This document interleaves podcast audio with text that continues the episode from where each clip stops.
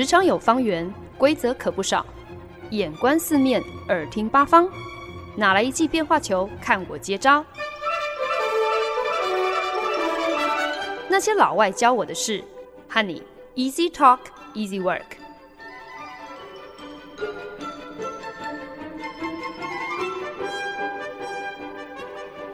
您现在收听的是《那些老外教我的事》，我是焕恩。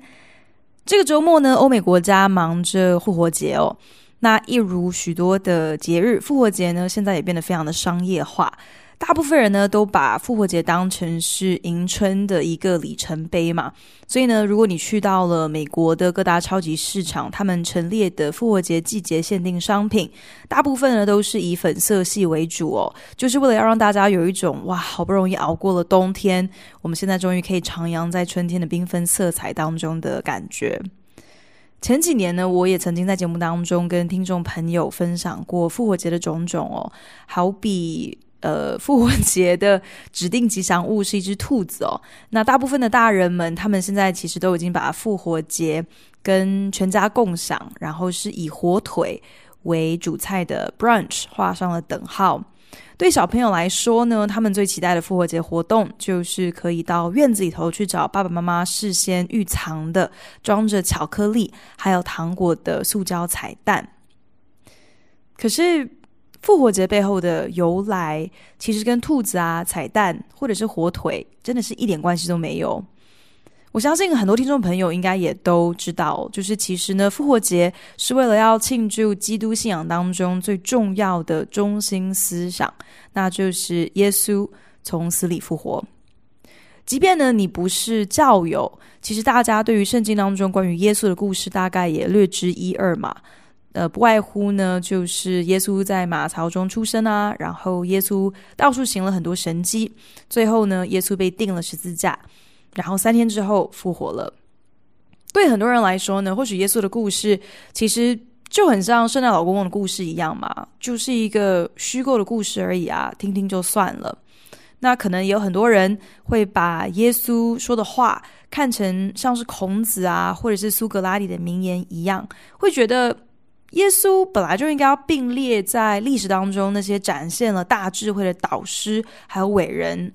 他本来就应该是大家敬仰效法的道德领袖嘛，当之无愧。当然呢，也有很多人觉得，其实耶稣不过就是像是回教的穆罕默德一样嘛，他们就是都是被神眷顾的先知，所以难怪说的话特别玄，也难怪能够行这些很奇妙的神迹哦。可是其实不管是圣诞老公公啊，或者是孔子、苏格拉底，或是先知穆罕默德。甚至是任何一个其他的宗教领袖或者是道德导师，基本上只要是人，历史上其实都没有谁敢宣称自己是上帝的儿子，会说自己能够死而复生哦，就会觉得其实这根本很像是什么复仇者联盟超级英雄故事当中才可能会出现的虚构情节吧？什么死而复生啊？要不然呢，就是。有心人士捏造的阴谋吧，根本算起来应该也算是源自第一世纪的假新闻喽。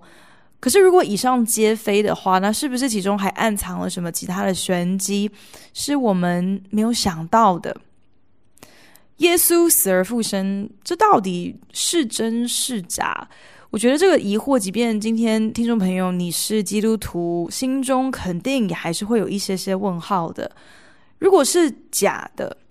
那么这就表示基督教就是一个谎话连篇的空壳啊！能够屹立两千年，也真的实在是 令人匪夷所思哦。那如果是真的，都已经是那么久以前的事情了，好像至于现在二零一九的我们一点关系也没有啊。所以呢，今天在节目当中呢，就想要来跟大家分享关于复活节的讨论。英文里面呢，将耶稣死而复活前的这一整个礼拜称作 The Passion。我们知道 passion 这个英文字呢，意思就是强而不受控制的情感，其实就是热忱或是热血的意思嘛。可是呢，从拉丁文的解释当中，passion 其实也有 suffering、enduring，就是承受折磨、痛苦的意思。今天我想来跟大家分享这个主题呢，其实不是为了要传教，而是平心而论，耶稣是不是真的从死里复活，实在是一个。特别有梗的辩论题目，诶，大家不觉得吗？因为今天不管你有什么样的宗教信仰，不管你觉得耶稣到底是神还是人，如果我们纯粹从一个训练批判性思考的角度出发，那么复活节的渊源背后的真假，真的是一个很适合来锻炼我们的推理还有辩论能力的世纪谜题。所以呢，今天在节目当中，就让我们一起来更多了解复活节所庆贺的这个 The Passion of Christ。到底是真是假吧？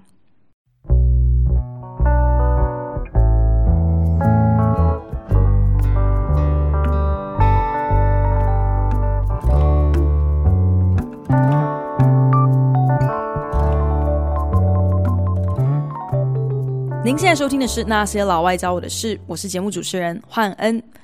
从台湾的两岸冲突到欧美国家日渐壮大的国族主义，还有排外政策哦，其实现在不管是政治、人权还是环保的议题，你们大家不觉得我们的社会真的是持续走向更多的对立吗？很多时候呢，面对不同的立场还有议题，我们好像真的就只剩下所谓的信者恒信。你今天要么呢是跟我一国的，不然呢，你如果不同意我，那就是非我族类。所以呢，意见不同的两方其实真的很难有任何对话的空间。可是我始终觉得，很多时候你要去讨论这个目的，并不是只能够是为了要去说服对方而已嘛。所以呢，今天在节目当中挑了一个这么具争议的问题哦，想要来跟大家一起研究复活节的渊源，研究耶稣死而复活这件事情的真伪。希望透过分享，可以跟大家一起来学习怎么样子用更全面的眼光去就事论事，去思考一件议题，然后学着在我们妄下断论，然后死守自己的立场之前，怎么样子可以尝试去理性的去了解，为什么别人会有跟自己这么不同的意见呢？说到耶稣的死里复活，很多人的第一个反应应该就是啊，怎么可能嘛？在耶稣之前跟在耶稣之后，不管是历史上还是科学上，从来也就没有谁，没有哪个人从死里复活啊！所以这摆明了就是一场骗局，搞不好还是当时耶稣的门徒一手策划的阴谋也说不定呢。确实呢，其实如果我们要来讲耶稣从死里复活的具体证据，这个好像真的。没有办法那么显而易见哦，毕竟当时就没有手机嘛，所以没有人能够把这一切录下来。可是那个时候确实是有很多的目击证人的，在耶稣死后呢，亲眼见到了活生生的耶稣，然后呢就口耳相传了这么一个神迹。当然呢，这也就成为了反方最得力的武器嘛。毕竟在那个没有影像记录的时代，人的记忆怎么可能可靠？我都想不起来上礼拜自己中午午餐吃了什么，更何况啊、事隔了几十年、几百年、几千年的事情，怎么可能单凭一个人的记忆就说了算呢？所谓的口耳相传，其实搞不好更像是以讹传讹吧。大家都知道，圣经当中有所谓的四福音书，就是马太福音、马可福音、路加福音，还有约翰福音。这四福音书呢，就是从四个不同的角度去记录耶稣在世的时候的种种事迹哦。其中的四卷书都记载着耶稣在受难前，以致到了上十字架、最后复活的各种细节。这四福音书呢，其实有几个共同的重点，其中一个特别有意思的就是。耶稣死后，遗体被移往了一个石穴，石穴门口堵上了一块大石头，外头呢还有罗马士兵看守。因为呢，耶稣生前就曾经多次预言自己死后会在三天之后复活，所以那个时候害死耶稣的人就很怕耶稣的门徒会来盗墓，所以呢还特别得到了政府的许可，安排了石墓外头的守卫。那圣经当中这四个福音书呢，就分别记载了耶稣在死后的第三天清晨，有几个妇人前往了石穴，准备了一些香料还有精油，要照看耶稣的遗体。可是到了石穴之后呢，才发现，诶，石穴门口的大石头已经被挪开了，在墓穴当中呢，没有看到耶稣，反而见到了一个全身发光、穿着白衣的天使，告诉他们说，他们要找的人已经不在了，因为耶稣已经从死里复活了，要他们赶快去告诉其他人这个好消息。这边呢，要跟大家分享有趣的重点就是，圣经中很明确的记载着，第一时间得知耶稣从死里复活这个消息的是一群女人。这之所以是一个非常有趣的重点，是因为呢，所有的史学家都可以证实哦，在第一世纪罗马帝国统治的犹太社会当中，那个时候女性的身份是非常的卑微的，甚至她们还没有任何的资格可以出庭作证。女人的信用在那个年代大概只比奴隶好一点点吧。来自女性的证词没有任何的影响力可言，当然也没有可信度。很多神学家呢，因此就以这一件事实作为一个关键论点哦，推论，如果今天耶稣是真的死掉了，门徒不得已决定要假造耶稣复活，想要弄出这么一套谎言来哄骗世人，其实耶稣还活着。如果真的是这样的话，那么再怎么样也不可能会想到要让一群女人作为第一个得知耶稣死而复生的证人。你好歹也安排耶稣跟前几个比较红的门徒来发现这件事嘛？至少他们是男人，他们说的话，他们即使是他们编造的谎言，可信度也比较高啊。这个呢，在英文当中就叫做 criterion of embarrassment。简单来说呢，就是一个丢脸的原则。criterion of embarrassment 是史学家在辩证史料真伪很常见的一个推论手法哦。意思就是，当他们看到一个史料的作者所提供的论述太过丢脸了，那么唯一可能让作者这样心甘情愿说出一个会让自己颜面扫地的话，最合理的解释就是。这个陈述是真的，不然谁又会说一个会让自己丢脸，然后一点好处都没有的谎话呢？四福音书的作者们口径一致，陈述第一批见证耶稣死而复生的证人是女性。按照当时的社会风俗，如果门徒们真心的想要以讹传讹，想要制造假新闻，让假新闻可以遍地开花。那么说什么也不可能会做出这么白目的选择啊！你当然是要找那个大家信得过，在社会当中有影响力的大人物来当你的代言人嘛。所以呢，神学家就以此推论，这当中唯一的合理解释就是这些口耳相传关于耶稣死而复活的细节真的发生。必须在这边再一次强调哦，真的，我的目的不是要传教，纯粹呢就是观察到这年头，当那些和我们立场相左的人一开口说话的时候，我们很多人的直觉反应大概就是充耳不闻嘛。可是批判性思考就是要训练我们如何去搜集各方的事实资料，然后呢来判断说我们该如何去组织这些资讯来形塑自己的想法。至于在分享跟讨论完之后，大家要如何判读，要不要修正自己的立场，或是还是坚持自己的立场，那这当然还是每个人的自由喽。刚刚就已经提到了，第一个发现耶稣不在墓穴的是几个妇女。那今天就算遗体不在墓穴，那又怎样呢？搞不好真的就是门徒半夜三更偷偷去盗墓啊。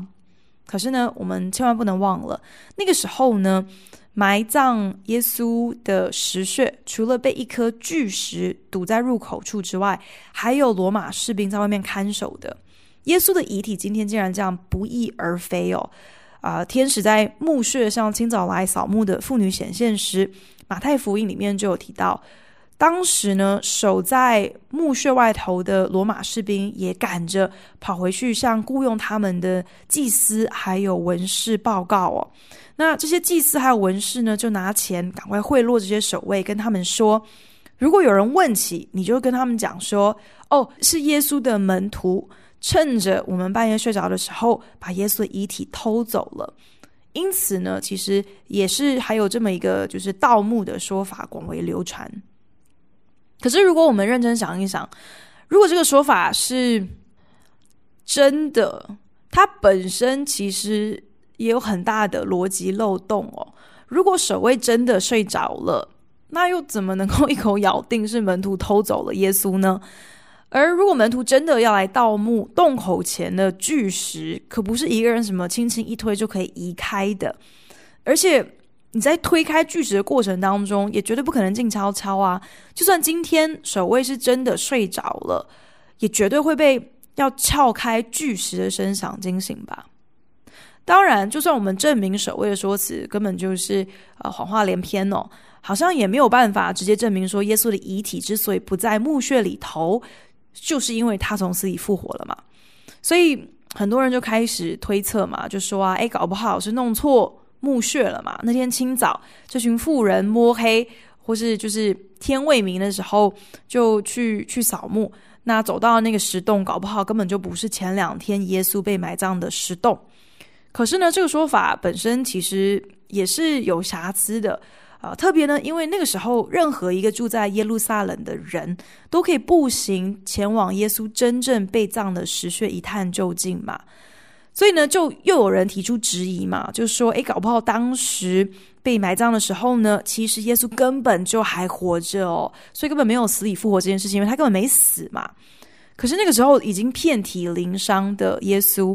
因为大家。要注意，就是耶稣在被钉死在十字架之前呢，曾经受到罗马兵丁的虐待啊、鞭打，其实真的是整个人是皮开肉绽的哦。所以他那个时候其实就算没有死透，也是奄奄一息了。又是如何解开紧紧缠裹自己全身的麻布，然后呢，单靠一个人力量就推开挡在洞口的巨石呢？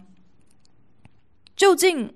是不是走错了洞穴？是不是有人偷走了耶稣的遗体，然后另外呃埋葬到别的地方去？耶稣是不是被活埋？那这些猜测呢？当时的人都是可以很轻易的去验证真假的，因为埋葬耶稣的洞穴就在市郊啊。如果真的是搞错地址了，如果真的是有人偷偷把耶稣的尸体埋到别的地方去，如果其实耶稣根本就还没有死透，那么在门徒开始传讲耶稣死而复生的神迹的时候，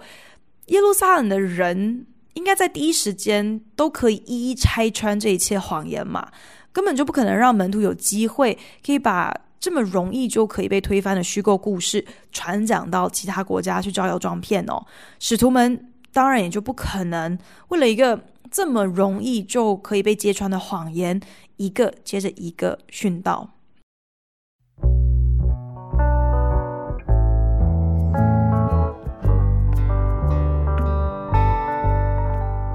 本节目由好家庭联播网、台北 Bravo FM 九一点三、台中古典音乐台 FM 九七点七制作播出。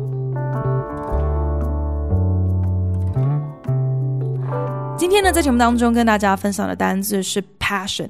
那当然，除了有我们熟知的热血或者是热情、热忱的意思之外呢，passion 同时也常被拿来形容耶稣被钉死在十字架上之前的这最后一个礼拜哦。啊，所以呢，就想要借由这个单字来跟大家一起用一个批判性思考的方式来讨论复活节的渊源。二零零四年的时候呢，好莱坞知名男星跟导演梅尔吉伯逊自编自导了一部评价很两极的史诗代表作，就是《耶稣受难记》（The Passion of Christ）。这部作品真的其实很不容易哦，它至今仍然是限制级电影全球票房之首。诶，就连前阵子红极一时的《死侍》（Deadpool）。遇到了梅尔吉伯逊的《The Passion of Christ》，也就只有当老二的份哦。《The Passion of Christ》这部片呢，描述的就是耶稣被钉死在十字架前的十二个小时，是如何被门徒犹大出卖，怎样子被罗马的兵丁逮捕，在法庭上被污蔑，在牢狱中被守卫鞭打、辱骂，给他戴上了荆棘的冠冕，羞辱他是犹太人的王。最后呢，当然就是被钉上十字架，然后。奇迹似的从死里复活，这部影片呢，等于说是开启了好莱坞宗教电影的市场哦，让很多电影制片当时真的是跌破眼镜，见证了原来教会动员的消费力量可以如此的惊人。不过呢，同时呢，这部影片呢也饱受批评哦，很多人都觉得哇，这这。真的是限制级当之无愧哦，太过于血腥暴力了。而且有些人指控梅尔吉伯逊在影片当中暗中抹黑犹太人，有很明显的反对犹太人的嫌疑哦。其实我很老实的跟大家说，我到现在都还不敢看这部电影哦。虽然我自己在旅行当中也走访过不少天主教堂嘛，那去过天主教堂的听众朋友应该都知道，天主教堂就嗯很喜欢摆一些特别血淋淋的耶稣十架像，这等于是天主教堂的一个很重要的一个特征哦，就是让大家可以看到耶稣受难的过程是。如何的惨烈？可是我一想到在荧幕上看到，嗯，耶稣皮开肉绽，然后浑身是血的画面就在自己眼前播出，就算我知道这是电影，这是演员在诠释当时的景况，我觉得我可能都还是难以承受吧。我想那个时候耶稣身边的门徒可能也跟我一样没胆吧。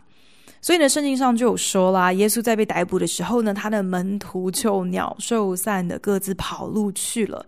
大家可能最熟悉的就是彼得。彼得那个时候虽然呢悄悄的跟着耶稣哦，想要一探耶稣被审判的过程，可是呢，接二连三的被暴民们认出自己就是耶稣的门徒的时候，彼得连着三次都装傻，矢口否认，急着跟耶稣撇清关系哟，生怕。自己呢会被连累，会被抓去钉十字架哦。可是奇怪的地方就在于，在耶稣上了十字架之后一个多月，当初那些见死不救、一点都不靠谱的门徒们，忽然之间都像变了一个人似的，大方的传讲基督福音哦。不管是被关、被打，甚至最后被杀，他们好像都在所不惜哦。最早跟随耶稣的使徒当中呢，除了一人之外，其他全部殉道。彼得呢，更是出了名的，自己要求要被倒挂着钉十字架，因为呢，他说自己不配受跟耶稣一样的刑罚。所以这一个多月之间，到底发生了什么事情，让这些非常窝囊、非常胆小的门徒们，忽然之间有如此巨大的转变？这些门徒都是一些没有受过教育的莽夫，如何能够在这么短的时间，忽然间得到不知道从哪里来的自信，还有本事，可以到处行神迹，在百人面前也毫不胆怯的大声辩证他们的信仰，甚至赔上自己的性命也义无反顾。当然，殉道本身最多只能够证明说，诶，这个人他真的很相信他所相信的。啊、甚至不惜一死哦。可是殉道并没有办法证明说这个人相信的到底是真是假。圣经上就说啦，耶稣死而复活之后呢，先后向自己的门徒显现哦，并和门徒相处了四十天之后呢，就升天了。所以客观来说呢，不管在那四十天继续跟门徒讲到的是死而复活的耶稣，还是根本就没有死透的耶稣，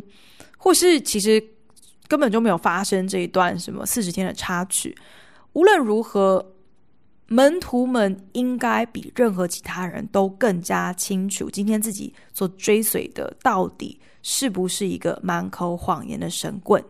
不管耶稣死而复活这件事情是阴谋也好，或是不是阴谋，门徒们都是等于是在这个核心权力当中啊。要捏造谎言也好，或是要传讲事实也好，他们都是主角，所以他们当然比谁都更知道。如果今天明明知道自己信的是一个谎言，自己正在捏造一个阴谋，那么又有谁会心甘情愿为了一个骗局，为了一个骗子，这样子抛头颅洒热血，拼上自己的一条命呢？那这个事情的挣扎可以说是已经争辩了两千多年哦，到现在呢，正反两方仍然是呃僵持不下，各持己见哦。那今天的节目当中呢，也提出了正反两方很多的看法、猜测还有推论。那最想听到当然就是从科学或是医学的角度哦，死而复活，这都是前无古人后无来者。呃，从来不曾发生过的，人类存在在地球上的这数十万年之间，从来也就没有人类从死里复活的案例呀。因此，可以归结这是不可能发生的事。可是呢，我们当然也都明白哦，那些无法用肉眼观察、用科学论证、用逻辑去理解的事情，并不一定就等于他们不存在啊。好比今天我们都知道一个人的养成，要说是后天环境还是先天条件，哪一个影响的多或是寡，甚至去量化其中的比例，这都是没有办法真的用一个数字就解释得清楚的哦。可是，即便我们没有办法具体的来分析后天、先天这两者之间在什么样的情况之下会对我们起怎么样子的作用，这并不代表说这些无形的影响力不存在啊。关于复活节以及耶稣死而复活的历史依据，其实呢。早就有成堆比我更有学识、更有研究的史学家，还有神学家，穷尽他们的一生去辩证其中的真假。所以呢，很鼓励大家可以上网多方搜寻哦。我觉得其实是非常的有趣的，不只是为了要去找到更多可能支持你自己立场的证据而已。我觉得同时真的也可以，就是抱着一个好奇心去。探索，去了解说跟你不同立场的人是用一个什么样子的逻辑去思考一样的问题。虽然呢，在节目的尾声，我真的也没有想要在这边替大家来定夺这个讨论的结论是什么。我我觉得在这件事情上头，大家可能都已经有一个自己相信立场。可是，在最后呢，我还是想要提出三个事实啦。那这是三个众多史学家都一致同意的事实，而且呢，是无关你是不是相信上帝存在与否，是不是相信圣经到底是历史故事还是奇幻小说，都不能够去改变的事实。基本上就是提供给大家，如果想要继续去思考、呃，去演绎的一个基础。第一呢。一群妇女发现了耶稣被埋葬的墓穴空无一物。第二个事实呢，就是耶稣的门徒提出了非常多他们亲生与死后复活的耶稣互动的证词。最后个事实呢，就是耶稣的门徒传讲着以耶稣死而复活为中心思想的福音，因此奠定了基督的信仰。即便在两千年之后呢，这个信仰。仍然健在。纵观以上的三点事实，我们可以尝试逐步推敲来演绎说，今天除了耶稣死而复活之外，还有什么其他的说法可以毫无破绽的合理解释以上这三个条件？是门徒说谎、阴谋论，还是根本就是一群人集体产生了一模一样的幻觉？可是，其实幻觉通常就是一个很主观而且很内在的个人经验嘛。基本上，你的幻觉可能就无关外在环境的影响。所以，今天你要能够让一堆人可以同时产生一模一样的幻觉，这样的超级巧合，我觉得可能比一个人从死里复活更让人难以相信哦。那当然这，这这也是我的个人观点。跟大家分享了这么多，提出这最后的三个事实，让大家去继续思考，忍不住就让我想到说，哎，这样的一个史实辩证方法，其实好像很切合名侦探夏洛克·福尔摩斯曾经说过的一句名言哦，那就是：当你排除了所有的不可能，剩下的即使再不可能，那也就是真相。今天在节目当中跟大家分享的是《The Passion》，关于复活节耶稣死而复活的辩证。嗯，那希望呢有提供一些大家可能之前没有听说过的论点，只是希望能够透过这期节目，让大家有更多的 passion 去探究一件议题的各种证据还有论述哦，而不是一味的去接受单一的资讯来源。在我们这个几乎所有的议题都更趋两极化的时代哦，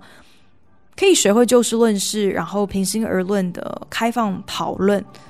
不管讨论的主题多具争议，我觉得这都是非常有意义、非常有价值的。